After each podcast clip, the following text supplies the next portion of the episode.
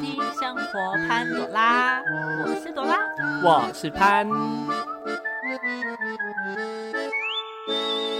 今天呢，又来到生活潘朵拉录影现场啦。你知道我最近有看一部很好看的台湾剧，你没有跟我说，好，那没关系，我来跟各位听众分享，然后跟朵拉也分享一下，叫做好《八尺门的辩护人》。哎，这我有听过。他真的蛮好看的，他是其实在讲一些台湾司法，然后还有一些外籍移工，然后也有在讲一些就是比较关于死刑这件事情就是比较敏感的话题。他真的是在挑战敏感。是，哼，那我觉得这部电影其实看完还蛮发人深省的，因为它有一些比较会让你去觉得说这件事到底这样做好还是那样做好，但其实怎么做都会有一方会产生问题。对，因为其实所有的事情不是非黑即白嘛，对对，需要去思考到比较多面的东西。那这部电影其实它就很完整的去讲述，呃，台湾目前状况啊，还有一些台湾法规的一些问题，我觉得蛮推荐给你的。哼，啊，你如果无聊的话，你也可以去看看。可是我很少看什么要深思反思的剧情、哎，你都看巴拉剧哦？对，我喜欢看的电影或者是影集呢，我都是找我喜欢的人去看的。其实我跟应该这么说好了，嗯很多电影其实它都是从人的生命中还有生活中找到灵感跟经验做成的题材。对，今天一样，我们又要来谈爱情观的部分。那今天又有一个网友提供了一个非常，我们的刚刚两个讨论完之后，我觉得算黑暗的故事。嗯，一样有我分享吗？对，好，这个故事呢是有一个叫达里的女性听众跟我们分享的。那先感谢一下达里提供这样的故事。你这个故事真的蛮黑暗的，我们等一下可能会讲到有一点，因为今天这一集真的是蛮是蛮黑的呢。哎呀，人生没有每天都是彩色的嘛。好了，那今天尽量就是我们会把话题转的漂亮一点，是好让大家听起来这一集是更快的。没错，没错。好，那其实这个故事是这样的哦。达利说呢，他有一个女性的朋友，她当时在工作的时候呢，认识了一个男生，他们当时两个人都互有好感。不过男方呢，其实是一个有家庭的，而女方呢，她是一个有男朋友的。他们有一次在工作结束的时候呢，男方跟女方双方都喝了一点小酒，于是一个不小心就擦枪着火，嗯，就是干柴引发烈火的状况，两个人就欢愉了。但好死不死就传入了男方的老婆耳中。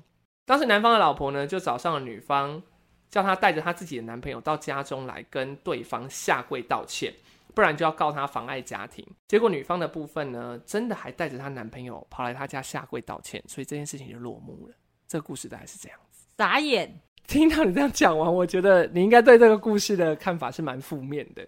对啊，因为我真的不懂啊，这个本来就是那个家庭跟男女主角的问题嘛。那个男朋友会太可怜啊，还去下跪道歉，这完全是啊很牺牲哎、对对，它是一个很牺牲的东西。那刚刚因为文中有讲到一个，就是他们所说的妨碍家庭。对，那这边的话，还是要跟各位听众们一个小小的科普，就是其实，在台湾已经把原有的刑事责任，就是刑法的部分，通奸罪已经除罪化了。所以目前呢，在通奸罪，也就是小三这一块，其实是不再具有任何刑事责任了。那它转为民事的妨碍家庭罪。那这个差别基本上就只有在有没有被记录啦，就是你有没有人生记录上有没有这一这一笔这样子。嗯那反正重点就是要问说，哎、你会不会觉得这个男生所做的牺牲是非常非常令人家觉得？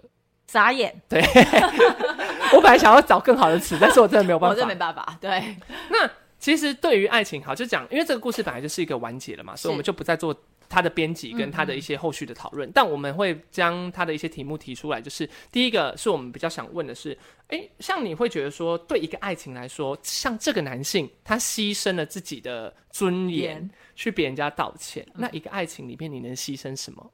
牺牲什么？对外面的人吗？还是对你自己，有人会牺牲自己呀、举例来说，他可能牺牲自己，原本是个千金公主，但到对方家要打扫、要顾小孩什么的，这种也是牺牲嘛。或者是有人会说，他牺牲他自己原本的个性，他可能从原本的很呛辣的个性，牺牲到现在变成自己一个非常温文柔顺之类的，啊，或者是比较体恤别人的。好？我觉得我讲一个我个人的故事好了。我曾经啊，就是一个对感情啊，是一个很控制欲很强的。我想要知道我的男朋友到底在做什么，嗯时时刻刻的，我打个电话给他，希望他能够马上接起来的。因为那时候也只有打电话，没有所谓的什么任何的通讯软体之类的。对，我曾经就有过狂抠我的男朋友，嗯，然后因为他没有他关机的状态，我一直打一直打，就是打通之后没有接通的，我就挂断再打，挂断再打。我想一整夜下来，我可能有打过上千通电话号码。你说你自己打到上千通，对，就是断了再打，我就已经，我就是一整夜都没有睡觉，都一整夜都在打他的电话。我在想说，会不会他其实真有看到，然后故意想要打开来，然后听一下留言或什么之类的，刚好被我电话插进去。这但是我想错了，就是没有。他就是没有接我的电话，然后也没有开手机，所以我就是一直打，一直打，打到最后我很崩溃。我不管是在吃饭、洗澡、上厕所，或者做任何事情，或者是发呆，我都是在想他在干嘛。我跟简直会把自己逼疯了。你现在也快把我逼疯了。第一次有人看到有人跟你像一样疯子，我现在用一个很无奈的眼神在看着呃你。，没错没错。然后我真的觉得，为什么我会这样？我会把自己搞到这种状态，然后这种很白痴的情况下困，境，对啊、为什么我会把自己困在这里面？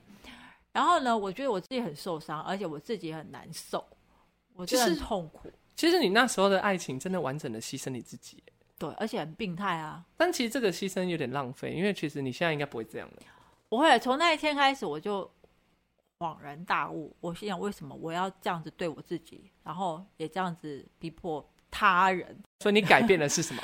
所以从那一天开始之后，我就觉得我要过我自己的生活，是，我不再把我的时间安排给他。嗯，我不要说我今天有空了，我就要找他一起出来吃饭，我找他约会，我找他跟他在一起。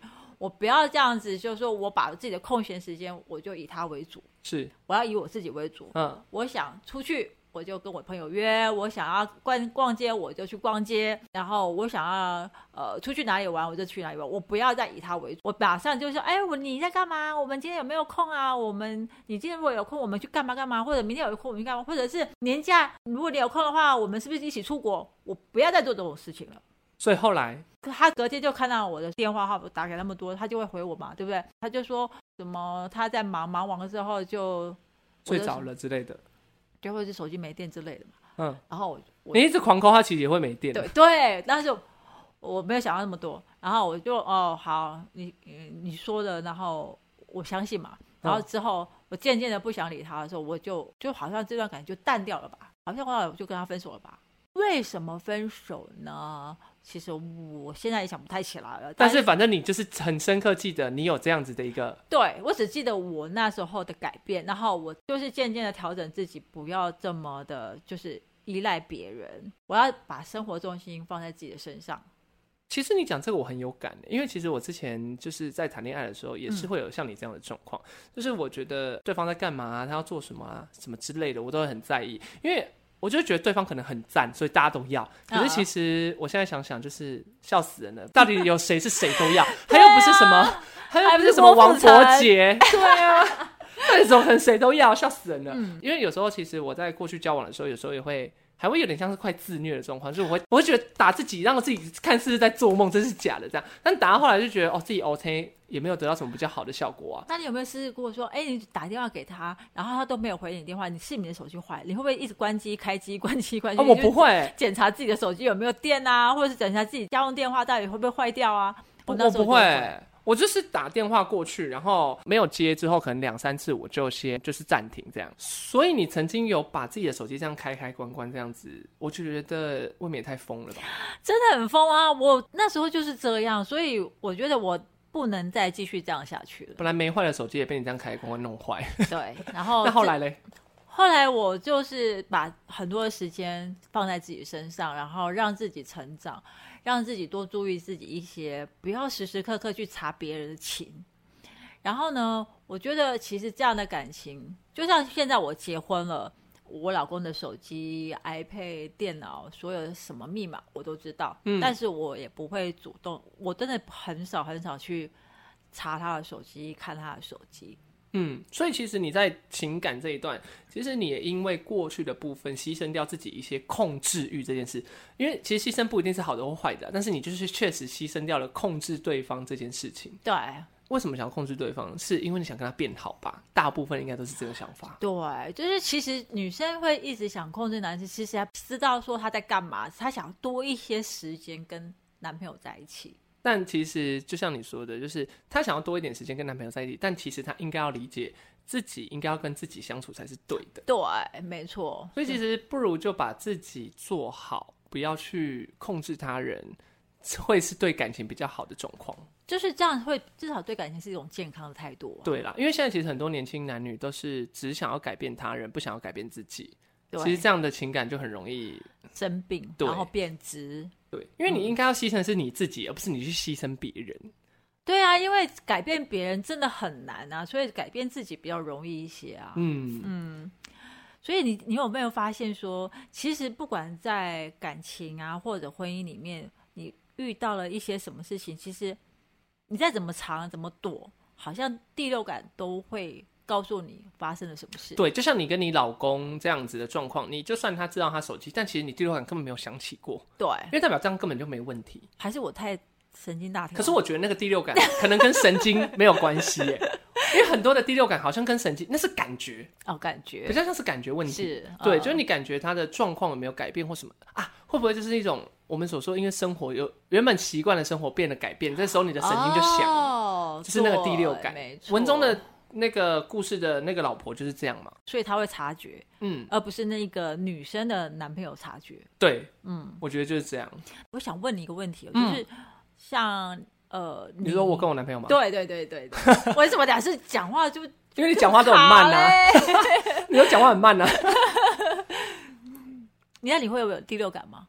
也也是会啊。但是其实说实话，呃，不怎么想起过，因为他也没什么好。我不是说这一个啊，我是说以前啊。以前吗？嗯，呃，我之前我其实有啦，有还是有，因为其实我就觉得说好像怪怪的，这就在不对的时间密我，然后对的时间没有密我，那个感觉就觉得怪怪的。但这时候可能真的去查，就会发现哦，真的出事。所以人家不是说第六感不一定说是女生才会有第六感，其实在一个婚姻里面或是一个爱情里面，如果当另外一个人改变了生活习惯、嗯行为模式，嗯，就会有第六感的产生。对，我觉得就是这样。第六感是因为有点像是你们的习惯产生出来一个新的一个感觉，对，所以其实就是在交往的时候坦诚一点，然后把自己做好，其实还是比较重要的。对，嗯没错。宁可牺牲一点自己的特色，也不要去影响别人、控制别人，让别人变成你的那个脚本。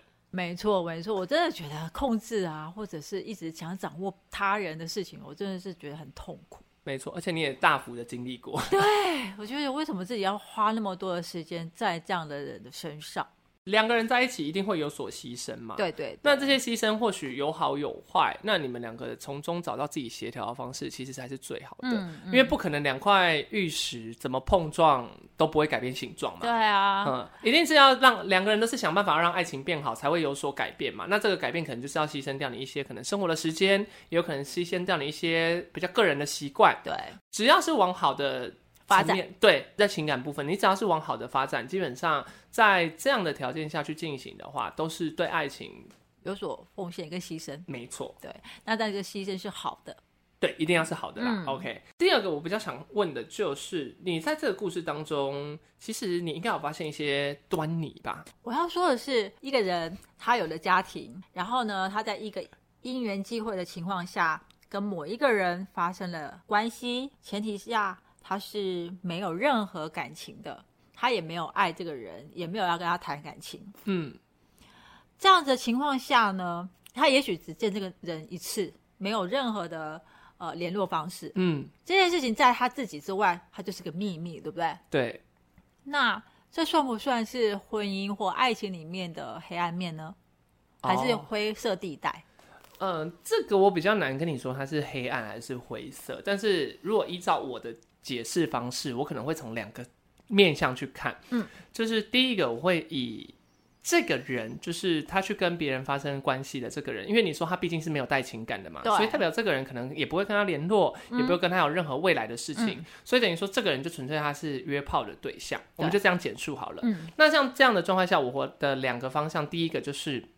如果依照是呃需求端的部分，也就是他是因为他个人生理需求有需要嗯去外面做，我觉得我可以理解，那我可以接受。嗯，但不过第二个条件就是，如果我是以情感端的方向走，我会跟你说我不能接受，嗯，我也没办法买单这件事。就是说你你可能是站在他的家庭的那一方去的话，你就是没有办法接受的。对，因为其实说实话，你跟另外一个人交往，或者是说你跟另外一个人组成的家庭，其实它就是一个责任对，（responsibility）。嗯 Oh my god，我会讲英文。那 好，反正它就是一个责任。那其实这个责任就是你必须要负担的。对，所以有时候有人会说单身比较轻松，确实，因为他就是没有责任问题嘛。但是如果今天你有了这个责任，你又去外面跟别人做了一些你自己觉得愉快的事情，对，那我只能用两个层面去分析，就是生理需求的层面以及感情方面的层面去分析。那当然，一个是对，一个是错，在我的理解是这样。哦但如果你今天真的做了这件事，嗯，我只能跟你说，这件事可能还是要把它藏到你的潘多拉盒子里。嗯哼，因为第一个是你要面对的已经不是你自己了。那这件事情如果真的不小心发生了，如果有听众也有发生像这样的事情，你就带着这个秘密死守到棺材吧，因为这没得解。因为你讲出来，一定会让你的家庭甚至是你的情感变质，一定会有一条疙瘩。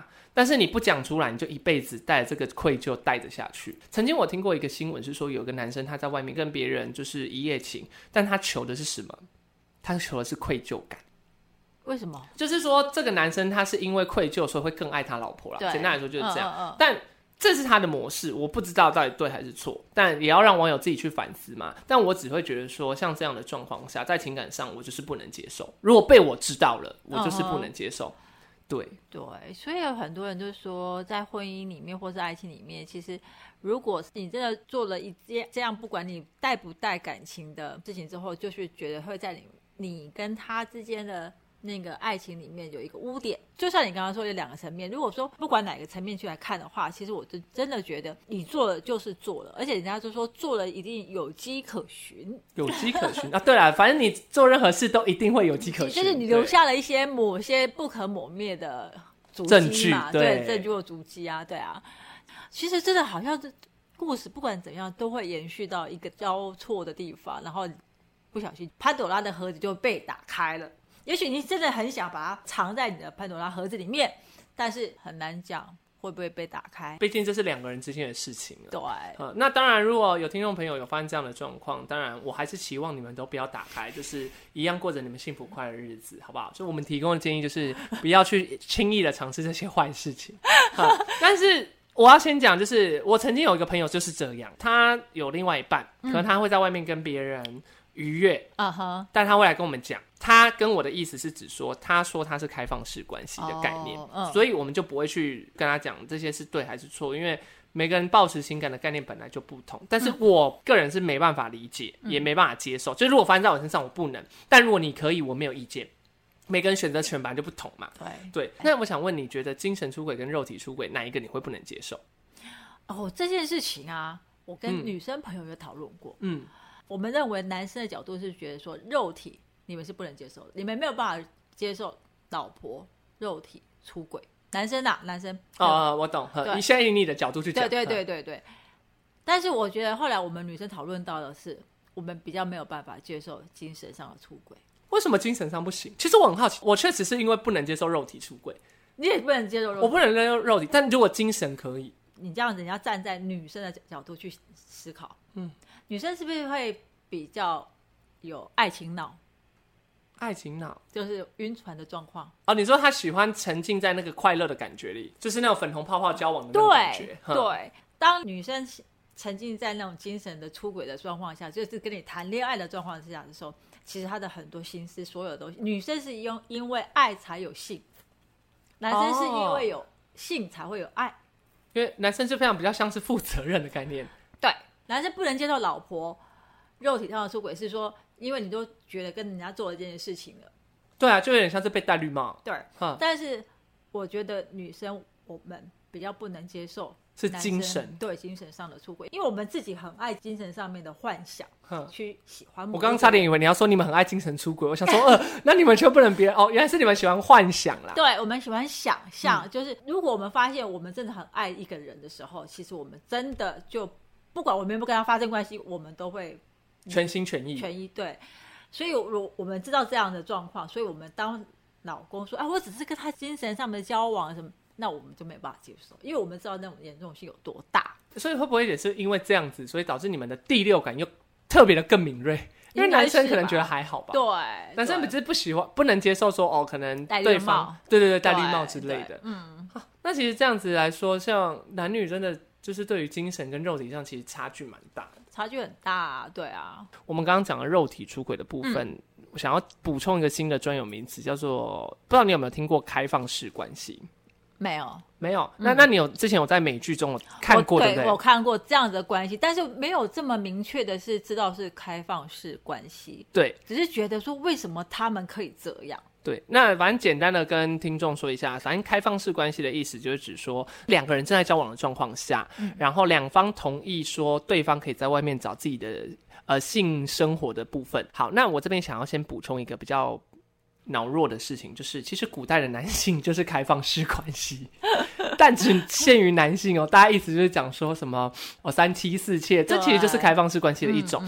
只是说，可能要到现在来说，这个爱情观比较专一的状态下，这样的状况不容易被接受。对对，但是这里要讲的开放式关系的条件是，如果两方都有讲好的情况下，你们想要做开放式关系，在我们现在的社会中当然是没有问题。嗯，可是，一样一句老话嘛，就是如果你要开放式关系，就是你自己要做好自己的保护。对，没错。OK，、嗯其实我想问问看，就是在情感中，就是你可能过去历任交过的另一半，你曾经有会有想过这样的状况吗？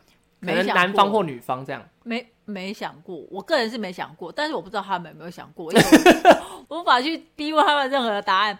但是我真的是没有想过这样的事，因为就像跟你说，我当初就控制欲比较强，哦，所以你想占有拜，托，控制一个人我就很难了，还控制两个或三个，我想我自己，控制一个两个这太难了吧？我觉得我会死。对，但其实我自己也没有想过这个事情。但是自从我看了一些美剧之后，就觉得，哎、开放式关系会不会就像现在很多心理学家有的人在分析的，智商师会说，如果真的没有办法，是不是适合找另外一个人来你们两个中间做一些协调？但其实这句话蛮让我醒思的，因为嗯，在过去的传统当中，其实我的脑海中记忆一直还都是，反正就是要两个人相爱就好，你的爱情就应该局限在两个人。对，对，所以其实，在这件事情对我来说，我还是蛮没有办法接受。但是我可以看到别人这么做，但是我自己做不出来，这是道德洁癖吗？是吧？我觉得真的很难接受哎。如果说两个人中间多了一个人，而且这是两个人都可以同意的，我跟你讲，我跟你讲一件事情，我真的觉得以前呢、我最讨厌就是三个人的数字，你知道为三个人什么吗？数字，三个人这个数字，三个人，三人行必有我师焉。完全不懂。好，你解释一下。我就说，比如说我们三个好朋友，三个闺蜜，嗯，三个人走在路上，我到底是要三个一起走呢，还是要跟 A 走在一起，还是跟 B 走在一起？那马路也不是你们家的，你们三个人怎么可能走在并肩走在一起呢？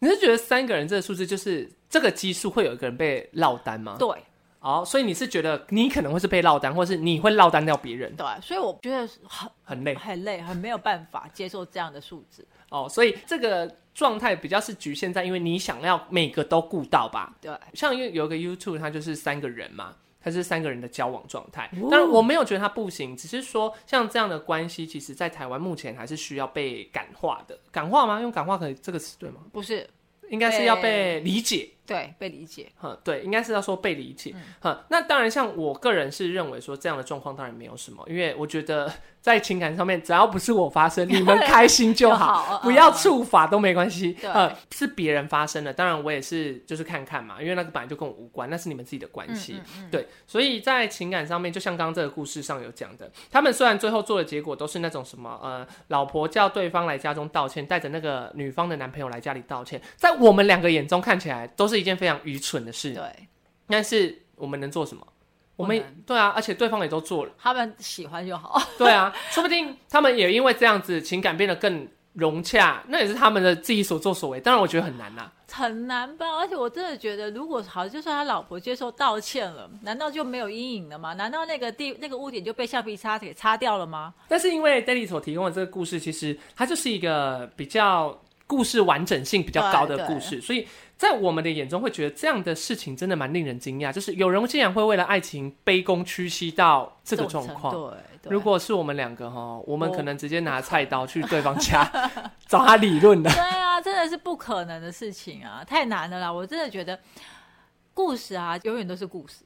对，因为我们没有，或许是真，或许是假。对，也许这个故事真的有发生，嗯，但不容我们去多做猜测。对，因为毕竟我们不是当事人。对，对，这次讲了两次不一样的主题，爱情嘛。其实，在爱情，他会发现，我们其实到最后讲到这里，我们都只会提供一些比较我们个人方的思考端给各位听众。我们比较不会决议说你要这么做或你要怎么做，因为。我们不知道你背后所蕴含的含义，你可能有一些情愫，有一些内容，甚至是你生活模式，是我们不理解的，所以我们顶多只能用我们过去爱情的这些条件给你提供一些相关的咨询，但是没办法给你绝对性的意见，你还是要参考你自己的生活模式去做调整。爱情的真的是百百种，我们两个到现在也没办法跟你说有绝对性的答案。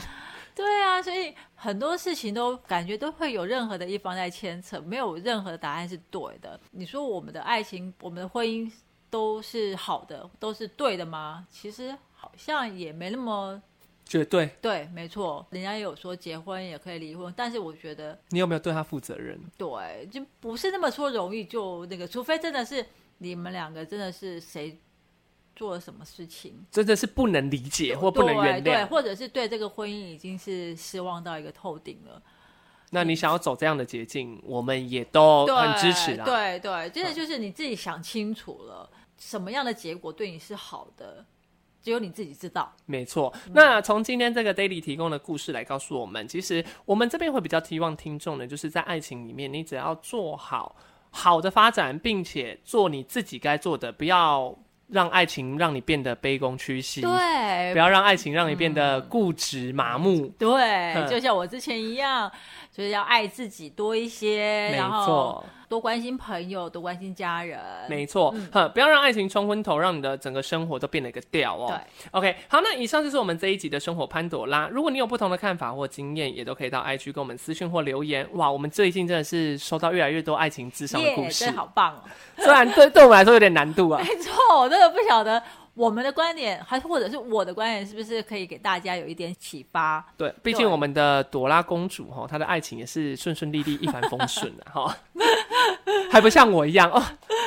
好啦，以上就是我们这集的生活班朵拉。如果呢你喜欢我们的话，都可以追踪我们的 IG，那也都欢迎跟我们分享你生活中的大小事，赶快投稿给我们，让我们分享一些你的故事。有些故事呢，我们也会把它做成一些特辑来跟听众分享。我们的集数其实也差不多要到第一季的结束嘞，哇，好快哦！没错，那也希望各位听众能喜欢我们以上的分享的内容。那如果你喜欢我们的内容，也都可以在 Podcast 和 Spotify 给我们一些五星的评价或留言，让我们知道你的想法，并分分享这些内容给你周遭的朋友。我是潘。我是朵拉。生活潘朵拉。我们下周见。拜拜。拜拜。